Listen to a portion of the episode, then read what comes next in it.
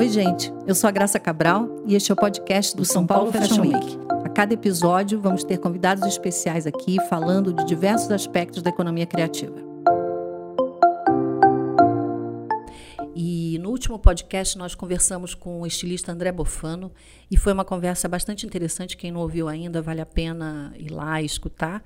E nós é, falamos muito sobre a questão das costureiras, modelistas, piloteiras, enfim, da necessidade desse profissional hoje em dia. E o André falou muito desse trabalho de formação e capacitação, um trabalho que ele viu muito de perto na formação dele na França e que ele sente um pouco de falta aqui no Brasil é, no sentido dessa profissionalização. Esse podcast de hoje a gente vai focar nesse profissional e eu convidei para nossa conversa o estilista Wilson Ranieri. Wilson Ranieri é formado pela Santa Marcelina e participou do Amini Hotspot, que foi a primeira incubadora de moda, um projeto que a gente fez em 2002, 2003. 2001, ele está me corrigindo aqui, 2001, sério? Foi 2001. Foi um, um, um projeto que a gente adorava fazer um projeto onde a gente teve 11 marcas participantes. É, trabalhamos durante cinco anos, em que a gente tinha esse desenvolvimento, na verdade, uma consultoria que era prestada a todas as marcas participantes, com consultoria de desenvolvimento de produto, consultoria de branding, comunicação. Então foi um momento, uma oportunidade de bastante aprendizado, né, Wilson? Foi um momento ótimo para mim que tinha acabado de sair da faculdade, não pensava em ter uma marca própria. Foi um apanhado com os luminosos, como a gente chamava, de todos os, os ângulos possíveis para montar uma, uma marca, enfim, organizar o raciocínio criativo e transformar isso em algum produto na frente. É, você chegou a, depois do Hotspot, você chegou a participar do São Paulo Fashion Week por oito temporadas, não é? Acho que sim, acho que foram oito, sete ou oito, mais ou menos isso. É, até Quando, 2011. É, depois que acabou o hotspot, eu acabei indo direto para o São Paulo Fashion Week, assim. Sempre nesse mesmo movimento, sempre do TCC da faculdade para o hotspot, e aí acabou a faculdade, estava no hotspot. Acabou o hotspot, estava no São Paulo Fashion Week. Meio uma coisa seguida da outra. Alguma diferença entre participar de um projeto e outro? Acho que sim. ah, uma incubadora e um mundo real. é meio isso, né? Quando tava lá no hotspot tinha o patrocínio, tinha os luminosos, vocês, todos bem pertinho o tempo inteiro. Alexandre, todo mundo o tempo inteiro cuidando muito, tipo a incubadora, né? Dando comidinha na boca, falando: não, vem cá, olha, é assim que faz, não, patrocinador, não, é assim que faz, não, não é assim que faz tem que ir nesse evento, tem que fazer isso, e depois era você sozinho e boa sorte. Vai, nem tão sozinho. É, ok, vocês estavam sempre perto. Bom, de mim estavam perto até o final, o tempo inteiro. Praticamente um, tinha um crachá da luminosidade, tanto que eu ia lá resolver as coisas, pensar, enfim. Mas é isso, na incubadora era bem na boca, de verdade, amassadinho. Né? É, era um processo em construção, né? É, Mas você já tinha uma, uma um caminho muito é, identificado, né? muito próprio seu, muito autoral. Você já, já se via na, sua, na construção das suas, das suas coleções uma ênfase em mulagem, né? na modelagem, você tinha muita atenção a isso, né? É, acho que era a única coisa que eu queria fazer. acho que é a única coisa que eu quero fazer até hoje, inclusive. É, eu sempre quis que ficasse claro que eu era uma pessoa do mulagem, que é uma técnica que eu adoro. Hoje em dia eu trabalho bastante com mulagem, mas eu faço bastante outras coisas, tudo relacionado à roupa e à construção da roupa. E eu lembro bem das primeiras reuniões e conversas do hotspot, quando falava, ah, precisa ter stylist, precisa não sei o que. Eu olhava e falava, eu só quero que pareça que eu sou uma pessoa que está preocupada em fazer roupa. é, e mais nada. que era uma visão bem simplista, até eu vejo, mas que é isso. Tipo, eu sou uma pessoa que está preocupada em fazer roupa, sabe? Sabe? O que eu faço hoje no ateliê, que é o jeito de fazer, como faz, pegar e fazer. Eu lembro da Kazue Noritake, que durante a faculdade eu ia lá no ateliê dela aprender a fazer as coisas, eu sempre pensava, tipo, nossa, um dia eu quero ser igual a Kazue. E nem é de fazer a roupa sob medida especificamente como ela faz, mas era dela pegar o tecido e transformar em roupa. E daí você falava para ela, não, quero fazer um sutiã. Daí ela pegava um tecido, começava a traçar o um negócio em cima, e quando você vê, tava o sutiã pronto. Sabe esse saber fazer, assim, que era que me fascina, assim, tipo, é legal saber fazer roupa e saber como constrói. Curtir a construção, né? É, como começa e como acaba e o que mais você pode fazer com aquilo é o que me interessa, sabe? Quem mais te ensinou nessa área? Ah, eu aprendi bastante na faculdade, assim. A gente, eu sempre digo isso, eu, eu pentelhei os professores meus, tipo Maria Goretti, a Eusita, que ensinou mulagem. Tipo, a Goretti foi modelagem plana, logo quando começou a faculdade, sei lá, no segundo ano, é, quando ela ensinar a fazer a saia reta, primeiro exercício, eu já tinha xerocado a apostila, porque é, em 97 a gente xerocava a apostila. e aí eu já tinha feito a saia reta em casa, nunca tinha aprendido absolutamente nada de modelagem e costura. Então eu já tinha feito a aula que ela ia ensinar. Então eu chegava na aula, ela falava, traça o quadrado com a medida do quadril. Eu fazia tudo, porque tinha que fazer na aula para ela ver que você não trouxe modelagem pronta. Eu fazia a modelagem inteira, ele esperava as pessoas traçarem o quadrado, levantava a mão, falava Gorete, vem aqui, é, me ensina aqui, ó, já fiz a saia, como que faz para ampliar? Quero saber fazer maior, quero fazer vaziar e vaziar a gente vai fazer na outra aula. Eu pensava, tipo, nossa, vai ensinar aula por aula, tudo aquilo, tipo, eu já fiz esses quatro exercícios em casa, mas beleza, vamos lá. Aí ela ficava me ensinando a ampliar, então em um ano de modelagem eu aprendi a fazer as modelagens que eu fazia em casa, ficava lendo na apostila e fazia outras coisas na aula, então eu acabei um ano com intensivão de modelagem. E a mesma coisa foi mulagem, eu vi as pessoas fazendo, comprei o busto e ficava lá estudando, fazendo coisas em casa e fotografando. Quando foi a primeira vez que eu fui ter aula de mulagem na faculdade, eu já sabia fazer bastante coisa, desenvolver ali um trabalho. Obviamente aprendi bastante na aula, mas eu já sabia um raciocínio de como fazer, porque eu já estava praticando ali o que eu conseguia pela apostila, sabe? De uma pessoa louca que sempre fui, tipo, que quer aprender logo, sabe? Ué, para aprender, pera aqui, me empresta aqui que eu vou aprender agora, eu quero saber como faz. Todo mundo que entrava, entrava com essa mesma vontade que você tinha de, de fazer logo, de aprender, de botar a mão na massa, de aprender a, a, a costura em si? É, acho que não. a maioria não. Mas é porque eu também pensava muito isso. Como eu não tinha nenhum contato com esse universo de moda, de costura na minha família e ninguém próximo de mim, eu pensava duas coisas quando eu estava em 97, no primeiro ano. Preciso fazer estágio para conhecer como é o trabalho dessa área de fato. Sim, eu sabia de longe, estilista, pega um papel grande, desenha bem bonito, faço lápis de cor, eu desenho. Mas passo, eu amava desenhar quando entrei na faculdade. Hoje eu gosto de desenhar, mas eu desenho para me comunicar com as pessoas que vão fazer para que elas façam do jeito que eu quero. E era isso que eu queria. Tipo, eu falava, como que eu vou desenhar uma camisa se eu não sei como faz camisa? Era para mim a coisa mais maluca. E as pessoas querem ser estilista, estilista. E assim, até hoje eu vejo essa mesma coisa nas pessoas. Todo mundo entra, quer fazer desenho, quer ser estilista. Eu queria desenhar uma coisa que eu soubesse como faz. Assim, deixa eu ver como faz isso. Eu vou dar na mão da modelista um rabisco. E ela vai transformar em qualquer outra coisa, vai fazer um franzido onde eu pensei prega, vai, tipo, estragar todo o raciocínio e eu queria raciocinar isso. Então eu precisava aprender a fazer para poder raciocinar. Mesmo que fosse para fazer a camisa mais básica, eu não conseguia desenhar uma gola de camisa, foi o que foi me travando ali no começo de desenho. Porque eu pensava, como eu vou desenhar uma gola de camisa se eu não faço ideia de como faz, por onde faz, o que, que eu posso mudar nessa gola? É, entretela? Onde é? Quem que é entretela? Como faz? Quais são os tipos? É, e é isso que me fazia ser um mega CDF. E você pegava, um pegava a camisa e, e desfazia para ver? Muitas vezes. E aí tive professores ótimos é, o Fere, Silvi, professores incríveis e que me davam, percebiam esse interesse, tipo, tá bom, eu quero desenhar, ó, meu desenho é bonito, gosto de desenhar, pego aquarela, tal, faço um croquis, mas isso para mim é quase nada perto da roupa que eu posso fazer com isso. Eu, tipo, quero saber como faz essa roupa. E deles falavam, vai no brechó, pega uma calça, desmancha, corta no fio contrário, corta no viés, corta não sei o que, pega a manga, desmancha. E eu fazia isso, tipo assim, quando eu não tava fazendo eu comecei a fazer estágio logo no começo, na né, Elis Esteca, depois fui para a Serpui Marie, que era bolsa. Eu fazia a coleção de bolsa de exportação dela.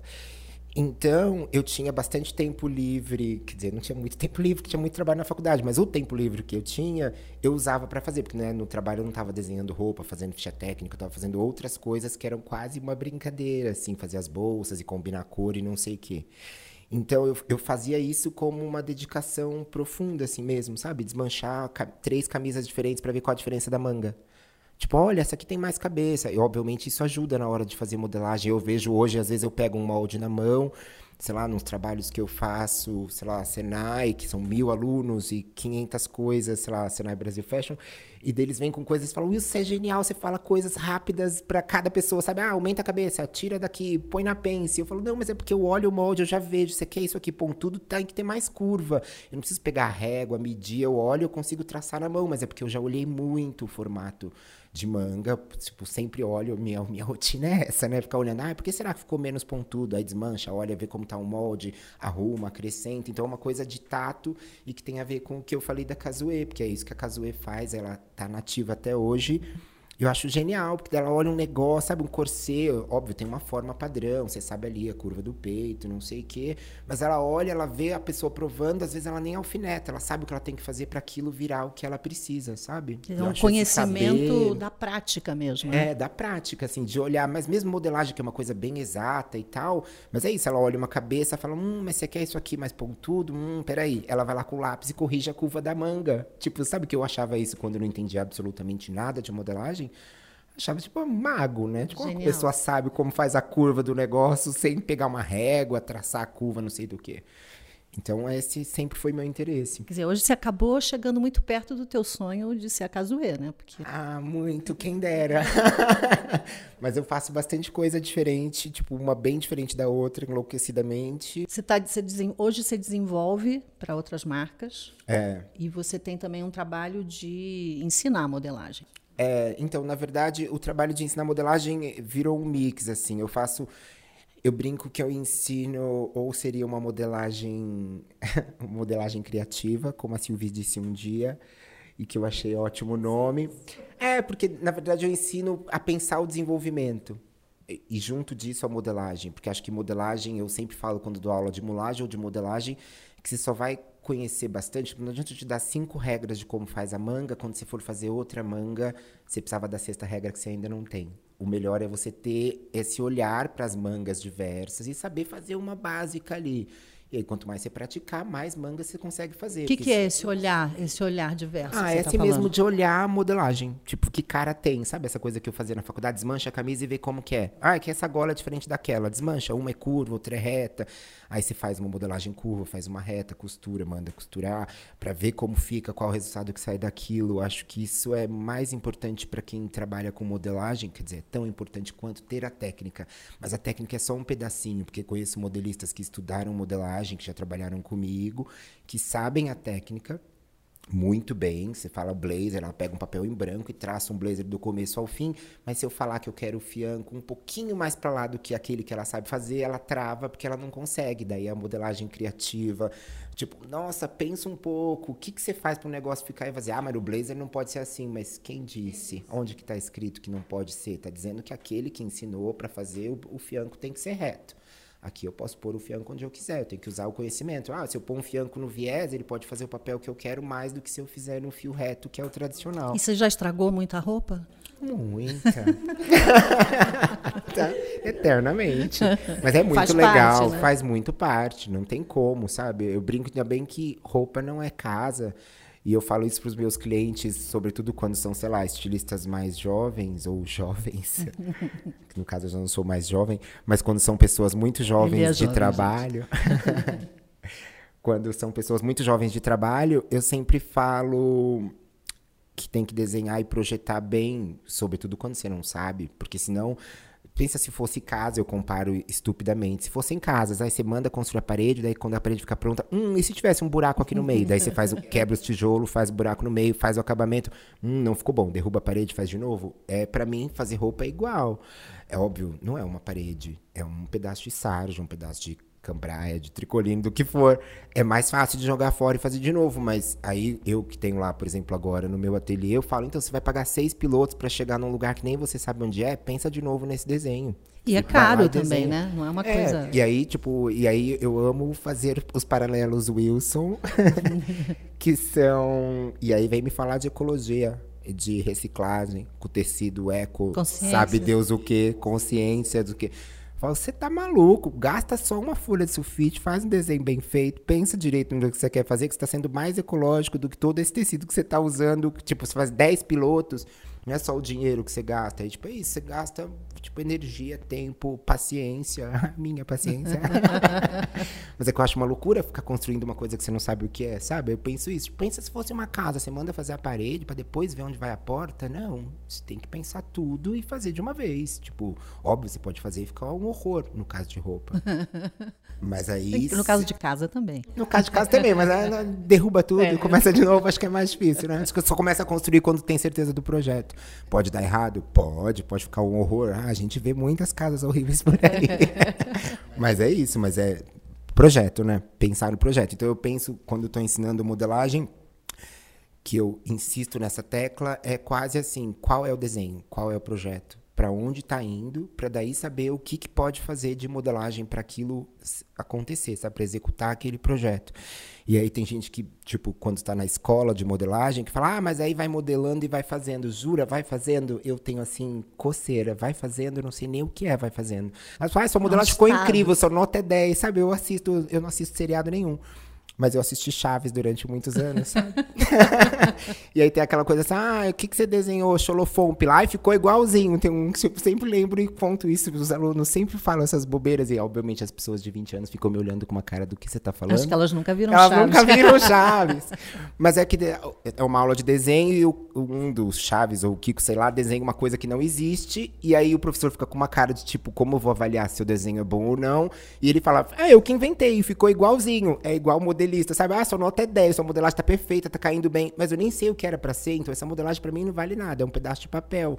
Se não tem um desenho de partida, como eu vou avaliar se sua modelagem, ah, tá vestindo bem? Isso é outra questão. Vestindo bem era quase obrigação de quem tá modelando. É, se tal que era para ser, que é a minha questão enquanto pessoa da criação. Né? Tipo, se eu te dou um desenho, eu não quero um blazer que veste bem, eu quero um blazer que tem o ângulo que eu desenhei, a proporção da gola, etc, etc. Você tá chutando para qualquer lugar, não tem isso, né? Tipo, ah, ficou ótimo, tá vestindo bem. É, parabéns, você faz um blazer que veste bem, mas o que que era para ser? Que é o que me importa. Então, essa coisa de pensar a modelagem por esse ângulo da criação de corresponder à criação e não só de fazer uma modelagem que veste o corpo. Até porque tem já técnicas bem modernas e fáceis de fazer, sabe? Uma coisa que encaixa bem no corpo. Ah, tem um monte já, não precisa nem fazer o molde, pega um pronto e tá tudo certo. Hoje você trabalha, quando você trabalha com desenvolvimento e, e dando consultorias, você trabalha com costureiras e piloteiras modelistas internamente dentro do seu ateliê? Sim, no ateliê eu trabalho sempre diretamente. A gente está com a Marta hoje ela bem sabe a loucura lá como é. Eu fico colado nelas, e mesmo quando a, Marta, que trabalhou comigo da casa dela, fala no telefone, no WhatsApp, não sei no que, porque é isso. Tipo, eu tenho uma.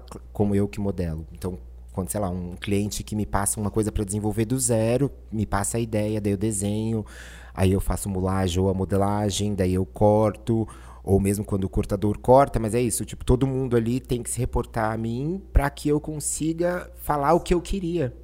Porque de fato eu sempre sei onde eu quero esse ponto, o que eu quero aonde. Tipo, ah, não deu bom, hum, será que a gente faz isso? Vamos pôr um viés? Não, não vamos, o viés vai engordar, quero que tomba pra direita, não tomba pra esquerda.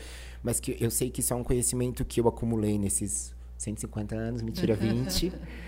É, mas que eu tentei acumular esse conhecimento e que eu gosto muito. E daí, às, às vezes, quando piloteiras novas estão lá no ateliê, e, e vem e fala, nossa, mas você sabe muita coisa, mas né, de saber, tipo, como você sabe que o Pespon, sabe? Elas perguntam às vezes uma coisa simples e eu falo, ah, pra direita, tomba pra direita. Tipo, sério, você lembra dessa blusa? Eu, Sim, eu lembro, eu lembro como eu modelei, se não tombar pra direita, o negócio vai cobrir quando vier a pence.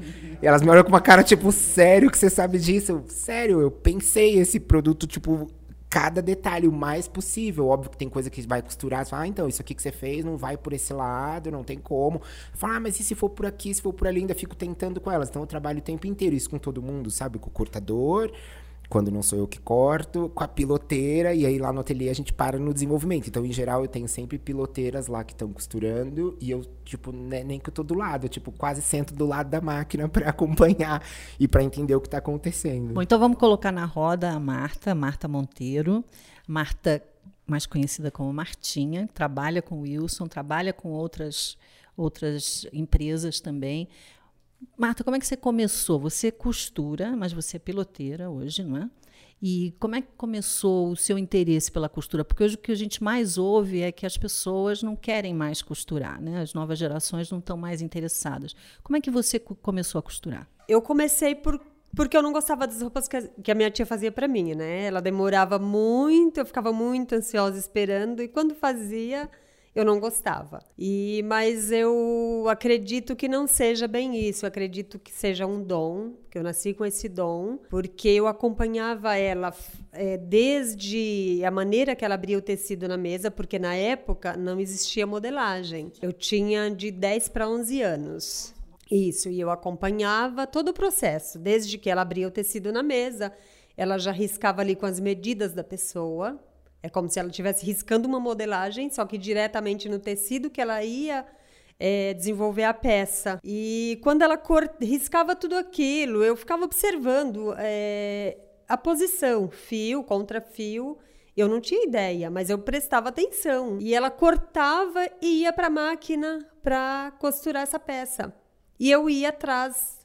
Então, da mesma maneira que eu observava o, o corte da peça com as medidas da, do cliente, eu observava a maneira que ela costurava.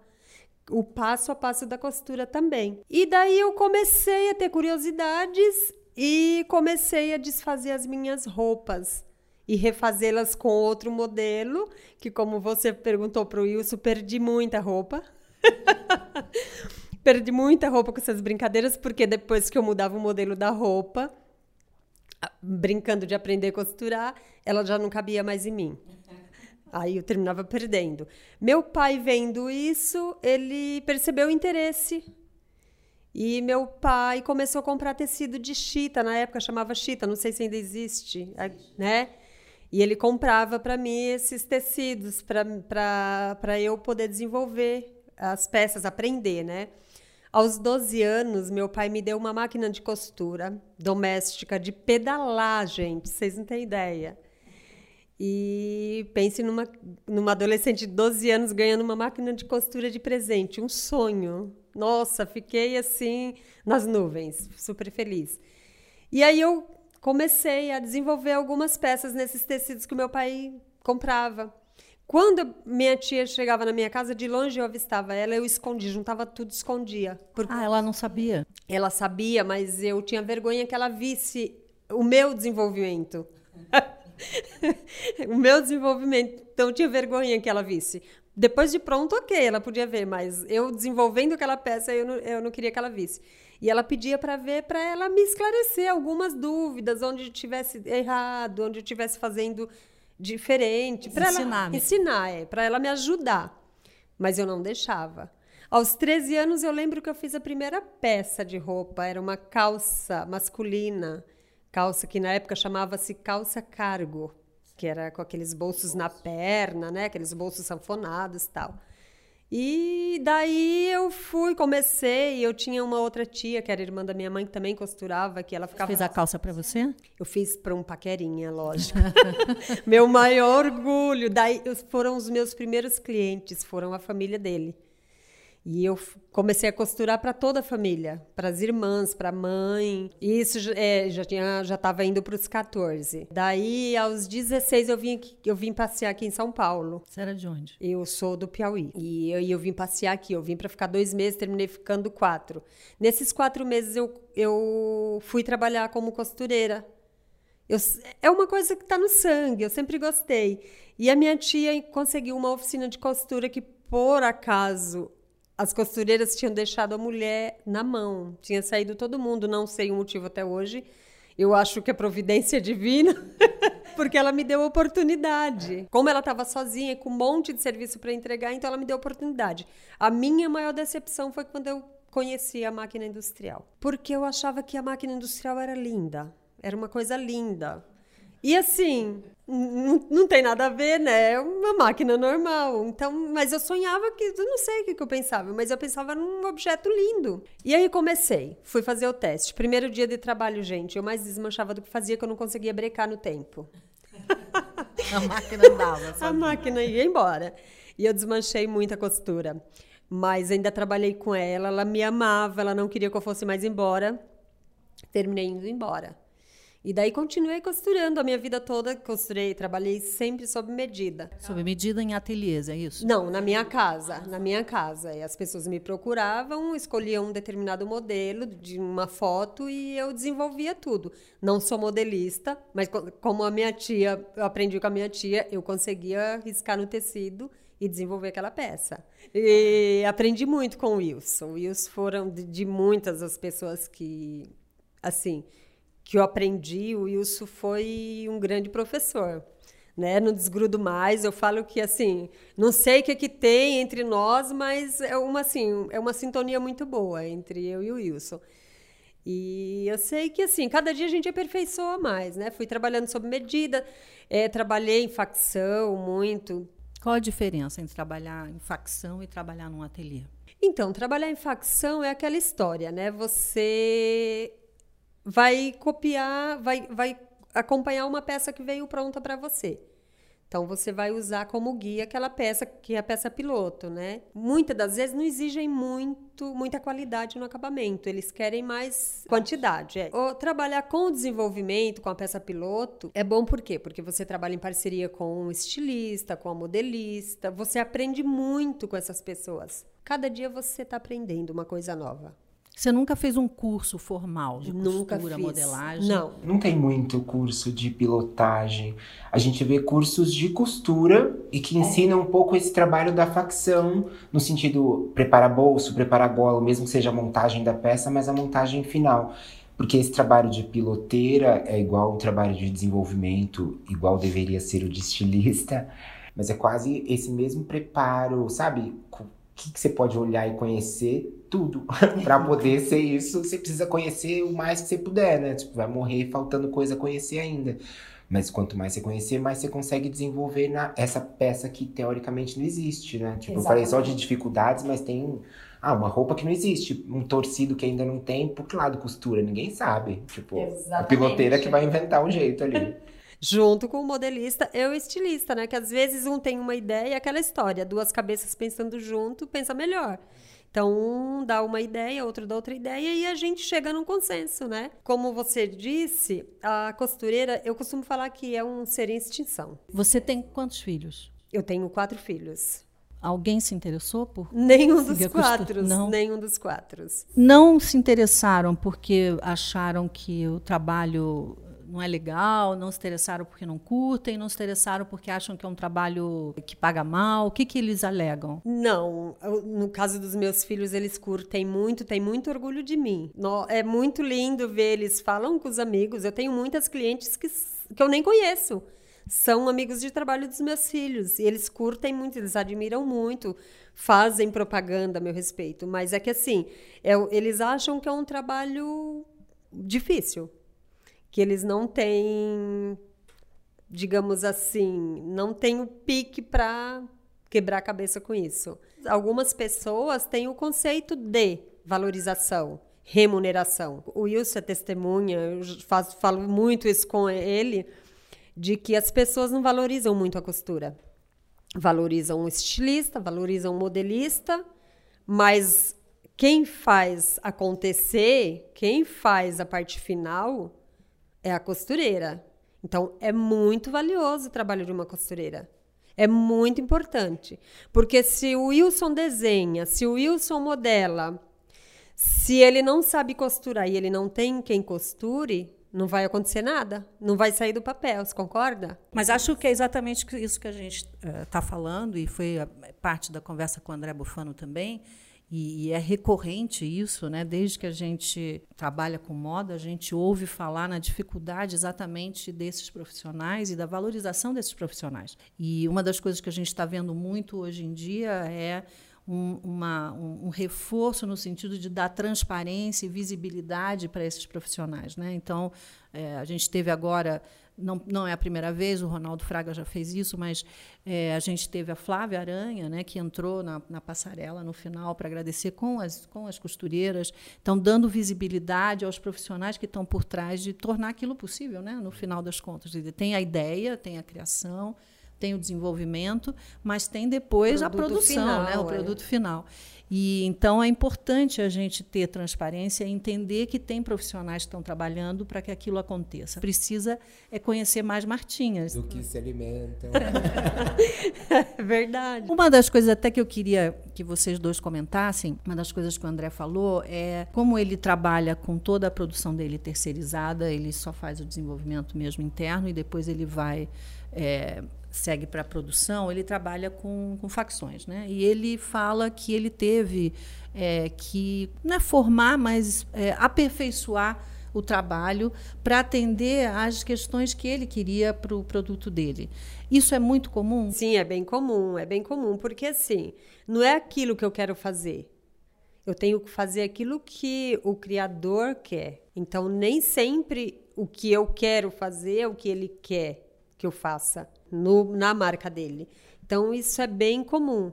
Inclusive, tem pessoas que, é, é, empresários, que tem uma pessoa exatamente para acompanhar a facção, para no final não ter problemas. Porque não é. Ah, entreguei lá para fazer a, a, a, produção, desenvolver a produção. Eu só vou ver essa produção no final dela. Não tem que ser acompanhada para ver se realmente é aquilo que você quer. Antigamente tinha essa coisa nos ateliês de trabalhar com contramestre, que é uma pessoa que fica acompanhando o raciocínio do desenho para execução, porque daí tem seis jeitos de costurar. Bom, pode ser essa barra, pode ser aquela, pode ser feito pelo, feito pelo avesso, feito pelo direito. Então, o contramestre é uma pessoa que está ali bem atenta no que era o solicitado e no jeito de fazer, no que vai ser possível, no que o tecido correspondeu, etc, etc. Quando você passa para a produção, ou mesmo ali na pilotagem ainda, quando você tem um contramestre, que é bem raro nas confecções nessa etapa T e é bem importante, as que conseguem ter esse profissional na frente, das, entre ali as piloteiras e a modelista, porque é isso, a modelista pode ir lá e dar um jeito, resolver, mas ter uma pessoa cuidando disso é qualidade imediata em produto, né? Porque acaba que vira uma pessoa que está atenta no jeito que a marca faz a barra, no jeito que a marca prende a, a cava, a manga na cava. E não, não é que ela não deixa que faça o contrário, mas ela garante que a piloto saia assim e depois e essa, manter, isso vai né? manter na produção e é quase como, sabe, faz piques e marcações para que todo mundo pregue a manga da direita para a esquerda, de trás para frente, com a manga por cima. Aí você fala, ah, mas isso quase não dá diferença. É, essa é a diferença das grandes marcas.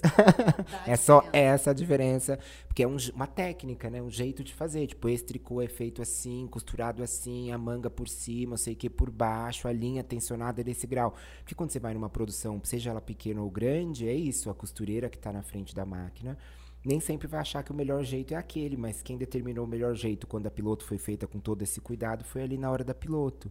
Então é um, é, é, um profissional raro, mas é importante. Mas é por isso também que a piloteira acaba sendo uma pessoa primordial, porque ali nela mora esse segredinho da técnica da maioria das marcas que eu conheço que não tem. Tem gente que cuida da produção, mas que lida já com uma coisa que já está resolvida e às vezes nem deu atenção se a manga foi presa de trás para frente ou da frente para trás.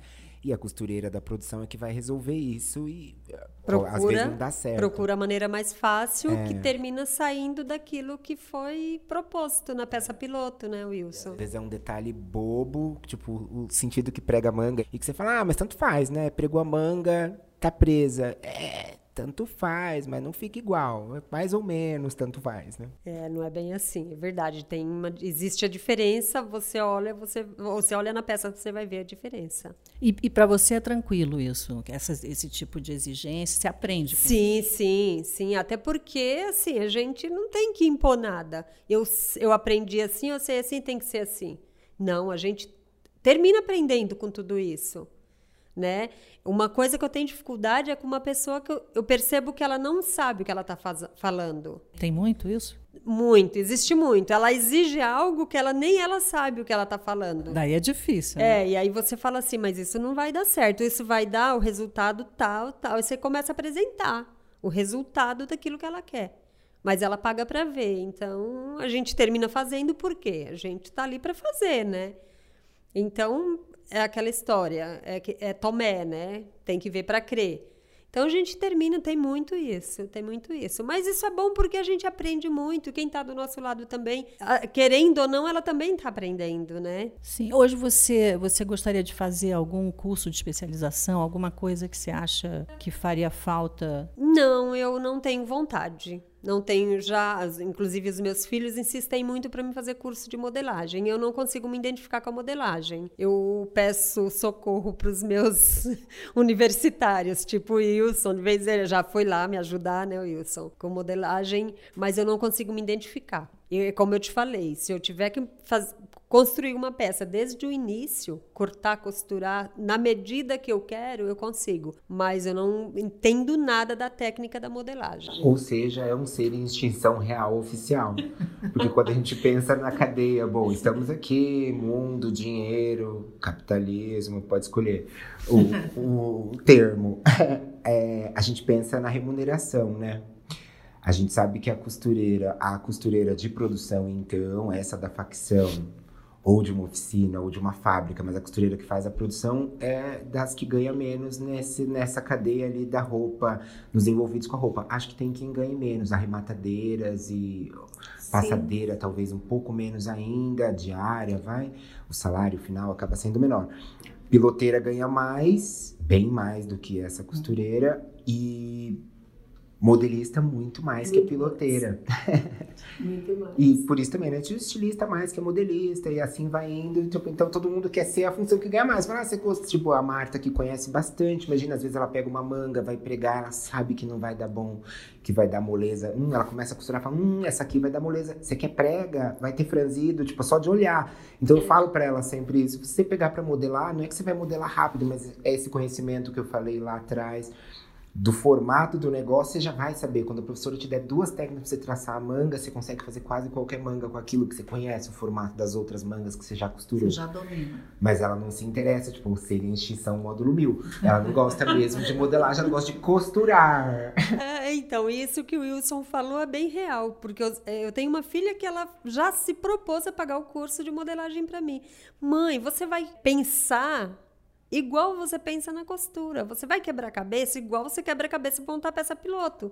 Só que você vai ter uma, uma melhor remuneração. Mas eu não vejo assim, eu vejo aquilo que eu gosto. Eu não vou fazer uma coisa que eu não gosto. Mas, mas se você já faz, por que, que você diz que você não gosta? O Wilson acabou de dizer que você faz na prática. então, não sei. É uma pergunta que eu não, não Acho que a Martinha responder. vai sair do podcast e vai direto fazer o curso fazer de modelagem. Curso de modelagem. é, então, mas é bem isso. e, e é, voltando lá no assunto da remuneração, conheço muitas costureiras, muitas piloteiras que viraram modelistas exatamente pela remuneração. Por isso, mais extinto ainda. Por isso está se acelerando a extinção. Porque, como é pouco remunerado, a, a parte da costura é menos valorizada, então o pessoal corre tudo para modelagem, para desenho, para ganhar um pouco mais. Que aí vem os bicos de papagaio, vem os as hérnias de disco, vem meio mundo de coisa. Isso é o quê? Horas sentadas, Horas sem, pedalando, pedalando curvada sem, sobre exatamente, máquina, é sem postura nenhuma, sem se alongar e aí vai acarretando tudo isso. E porque assim, a preocupação é sentar e, e pedalar a máquina, né?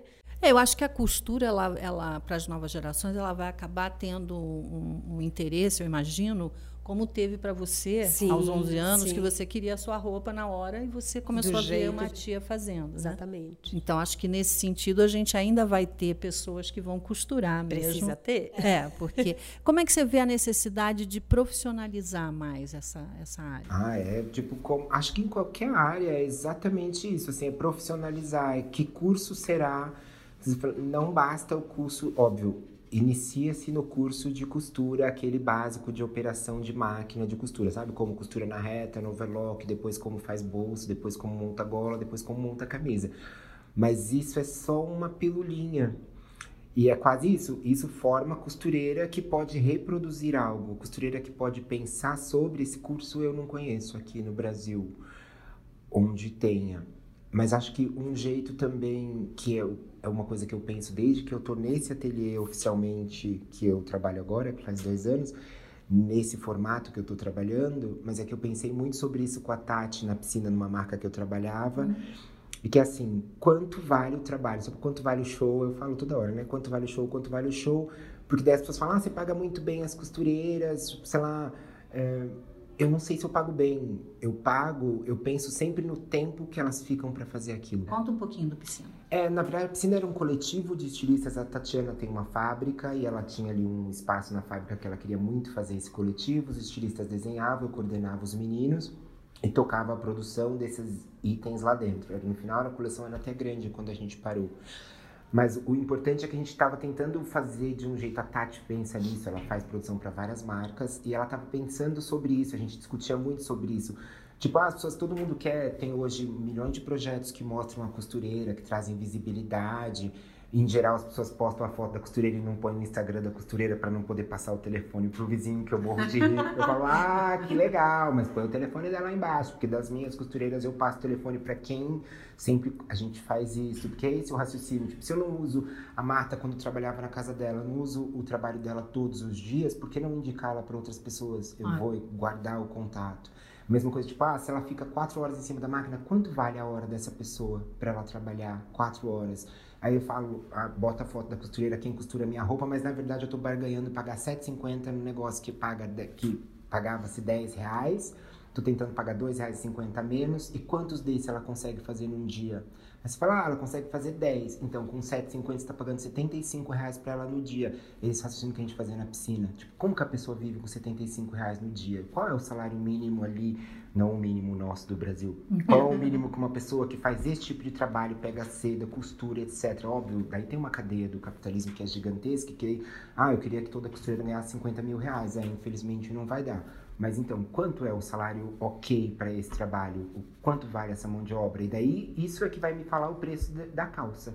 Quer dizer, na piscina vocês tinham uma ideia de comércio justo, né? De mostrar exatamente cada etapa quanto custava. É, a gente nem mostrava, porque a gente discutiu muito isso nesse, nessa época da piscina, nem porque não era isso, mas faz uns aninhos já a gente discutiu muito e a gente discutiu, não vamos mostrar, mas vamos fazer o nosso real aqui. E a gente fazia ali bem o real, que era isso, que é isso que eu penso hoje no ateliê, a Marta bem sabe. Que as pessoas falam, ah, você paga muito, você 50 reais pra fazer essa camisa. Eu falo, gente, mas a pessoa consegue fazer, tipo, cinco camisas dessas num dia. E não é um dia de 8 horas. Se um dia de 8 horas vale X, ela vai fazer um dia de 12 horas, eu tenho que pensar que ela tem que ganhar esse X mais 4 horas ah. para poder fazer essa camisa. E esse é o preço que eu acho justo pagar na camisa.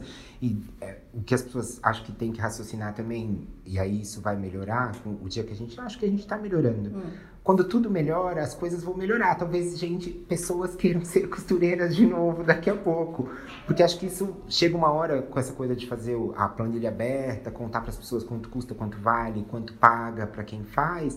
Isso vai melhorando essa pessoa lá do 10 reais que quer pagar 7,50, mas põe a foto da costureira e fala, ah, olha quem costura minha roupa, olha que bacana, tipo, legal, mas Olha essa pessoa que ganha 75 reais por dia de trabalho, que fica 8 horas na máquina, com a hérnia de disco, etc, etc, e ganha 75 reais no dia. Eu mesmo, às vezes, a gente fala na ateliê o tempo inteiro, quando eu vou no Braz ou nos lugares de comércio popular, que eu vou bastante, e vejo jaqueta vendendo a 50 reais. Eu não sei se eu tenho vontade de comprar todas ou se eu tenho vontade de pôr fogo na loja, falando, não é possível. 50 reais, eu, beleza, você produziu 5 mil jaquetas, beleza. O zíper custou 10 centavos, porque foram 5 mil zíperes, não sei o quê. A pessoa que costurou ganhou em 50, né? E aí ela costurou quantas jaquetas dessa num dia para poder vender isso aqui na loja a 50 reais? É tipo improvável.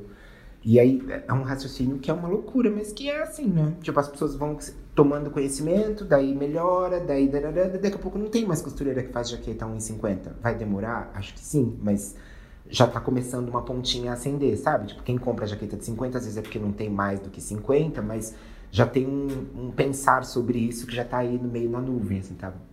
É, esse é um ponto que o Wilson falou, é, que eu falei que eu não sei de onde vem essa sintonia, esse amor, eu e ele, né? Mas ele tocou num ponto que eu acho que é exatamente isso que faz a gente se dar bem. Porque o Wilson é assim, tem alguma pessoa que pede indicação de costura, ele fala: "Para você eu não indico costureira". Porque o Wilson é uma das poucas pessoas que ele valoriza. Ele não Normalmente as pessoas pensam, mas é uma costureira, tá ganhando muito bem, tá cobrando isso. Não, o Wilson não pensa assim. E ele indica e fala assim: olha, é, fulano tá querendo procurando costureira para fazer uma pequena produção ou desenvolver umas peças pilotos tal. é, eu vou passar o seu contato, mas não cobra menos que isso. Então o Wilson tem isso. Nunca o Wilson deixou de fazer algo comigo por, por um determinado valor. Eu costumo dizer que eu não sou mastro, não levanto bandeira de nada nunca, mas isso é realmente para mim é uma, é uma relação de respeito. Igual quando eu for fazer um molde e falo pra pessoa e a pessoa me diz assim: Ah, mas você faz isso em uma hora. Assim, eu faço em uma hora porque eu faço isso há 20 anos. Então eu realmente faço em uma hora, mas então você quase vai pagar pelos 20 anos por uma hora de molde meu. É o que tem para hoje. E eu falo isso para as costureiras, eu falo mesmo, sabe? Falo, ó, oh, essa camisa que ele vai te dar, a gente fez aqui no ateliê em 3 horas. Então na produção ele vai fazer umas 15, 20 peças, você vai conseguir fazer baixar esse tempo para umas duas horas, porque não é uma produção grande que você vai cair pela metade, você vai fazer em duas horas, duas horas e meia, então você cobra 40, 50, eu falo mais ou menos o valor que eu acredito até a pessoa ver a peça. Porque senão as pessoas sempre têm esse raciocínio que é normal, né? Tipo, que eu não nasci com ele, por isso eu não sou um empresário gigantesco. Porque eu não nasci com esse raciocínio, tipo, eu não consigo achar que a pessoa que ganharia corretamente 40 pode ganhar 30 ou 20, ou quem sabe 7,50. Eu acho isso uma loucura. Sério, mas aí você quer que a pessoa faça o mesmo trabalho pelo mesmo tempo, com a mesma qualidade, é tudo igual, só que você quer pagar 7,50 ao invés de 40. Hum, aqui é só 40, não tem como fazer por 7,50. E eu falo para ela, só você, se fizer por 7,50, eu nunca mais indico, porque daí eu acho surreal, porque daí eu acho que é isso que palavrão, a cadeia, sabe? Lasca tudo no meio, no lugar que não deveria lascar, porque é para criar uma relação tipo o que é real. Tipo, você quer ganhar mais, então você tem que vender mais caro mas a pessoa que executa o trabalho, sabe? Não ela, pode ser penalizada. Ela não pode ser por ela é. que você vai conseguir ganhar mais. E é um raciocínio que é tão comum e parece que quando você fala, tipo, ah, mas é óbvio, né? Mas é o primeiro lugar que todas as pessoas, bom, nós confeccionistas, tipo, aperta algum lugar, aperta a costura, o corte, o sei que, tipo, você não fala pra pessoa, ah, pode costurar a gola meio torta. Você fala, ah, pode ser cinco reais a menos? Aí tem a vontade de falar, se a gola pudesse ser meio torta, eu consigo cinco a menos. Recentemente a gente participou de um, de um projeto, participou, fomos conhecer, na verdade, um projeto da prefeitura aqui de São Paulo, é, que está pensando um, um pouco na, na, visão de políticas públicas para lugares como Cidade Tiradentes. A gente esteve lá, é, onde eles estão promovendo, eles têm uma, uma, uma instalação incrível lá de costura, um lab mesmo, onde eles instalaram maquinários, e eles estão é, formando é, turmas em costura, trabalhando com essa ideia de desenvolvimento criativo da moda e também é, dando opções de transição de carreira para as pessoas, né? de sair de uma determinada função e, e, e ter outra possibilidade de, de atividade. Como é que, que vocês acham desses cursos para motivar as novas gerações? É, em, em, nas periferias da cidade, em outros lugares da cidade, porque a gente vê a necessidade também de engajar os jovens né, nessas atividades. Então, como é que vocês veem esses, essas iniciativas que promovem é, esse tipo de, de atividade? Eu acho ótimas as iniciativas, porque é um jeito de apresentar o trabalho e o processo como ele existe, sabe? Eu sempre penso, quando eu era criança, que tinha aquelas coisas na TV Cultura, ainda deve ter, é, como que faz. Sabe, essa, é meio isso? Tipo, todo mundo gosta de moda, gosta de modelo, gosta de desfile, gosta de não sei o que, mas como faz isso mesmo? Tipo, ver esse trabalho numa dessas coisas é um jeito de conhecer um pouco além do que a modelo, desfile, tipo, ah, eu adoro moda, gosto de roupa diferente. Então, ah, como faz? É, eu acho incrível. É uma iniciativa bem interessante, né? Uma coisa que, assim, quem pensou tá de parabéns. Porque é o que o Wilson falou. Às vezes eu falo que eu não gosto de algo, mas não me foi apresentado. Então, de repente, eu nem tenho ideia do, de como é feito, do, né, do quanto interessante é, do quão curioso é, e daí quando isso chega a mim, eu vou ficar super curiosa e vou querer. Eu fui privilegiada porque eu tive dos dois lados da minha família, eu tive tias que costuravam e, e assim, me encantei, gostei, estou aqui até hoje. Martinha está intimada o Wilson vai levar você. Está intimada a fazer o curso de modelagem, porque você já é modelista, eu não sabia ainda, mas já é. Ele me dá umas dicas de vez é em quando. É? Dá umas... Sempre mostro, já desisti. Eu não desisti. Esse há um pouco tempo atrás eu fui ajudá-la a fazer um molde. Ele me deu uma aula prática. Na verdade, é, eu fiz uma base, daí levei e falei, ó, oh, eu vou levar a base do corpo e vou te ensinar o passo a passo para você transformar em outra coisa. Ela olhava assim, falava, ah, legal, aí você cresceu ali por isso, né? Quer um morango com chocolate? Tem, né? me oferecendo outras coisas. Cara, queria ver, mas. Ah, assim que você fez, né? Eu entendi, tipo, eu sabia que ela tinha entendido, mas me lá medir, olhar junto para traçar.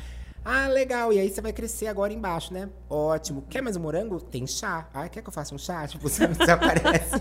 Larga aí, tipo, não quero fazer, não. E nisso tá saindo um vestido de noiva, né? Nessa história toda tá saindo um vestido de noiva.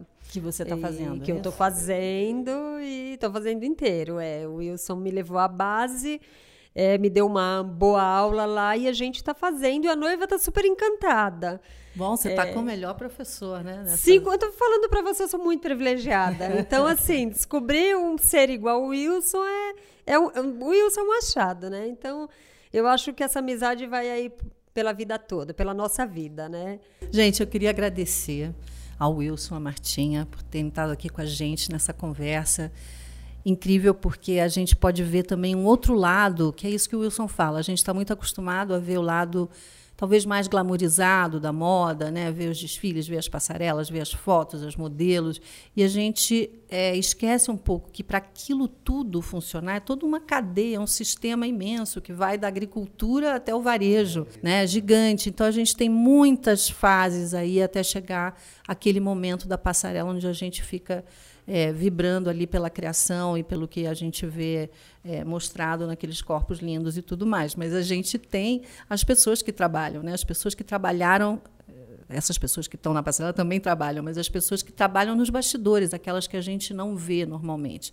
Então foi ótimo esse essa conversa nossa. Obrigada a todos que estão aqui nos ouvindo. Quero convidar vocês a irem ao nosso Medium e às redes sociais do São Paulo Fashion Week para conhecer mais sobre as costureiras, esse trabalho que é feito por essas profissionais, esses profissionais incríveis e também os canais complementares desta conversa que a gente teve aqui hoje. E antes de encerrar, eu queria também é, já dar um spoiler aqui do próximo episódio do podcast do São Paulo Fashion Week, será com a Fabiana Milazzo, estilista também, que vai ser nossa convidada do próximo Arena do Oito, lá no Farol Santander, que acontece dia 20, sábado, dia 20 de julho agora. Ainda dá tempo de você garantir o seu ingresso. Te espero lá.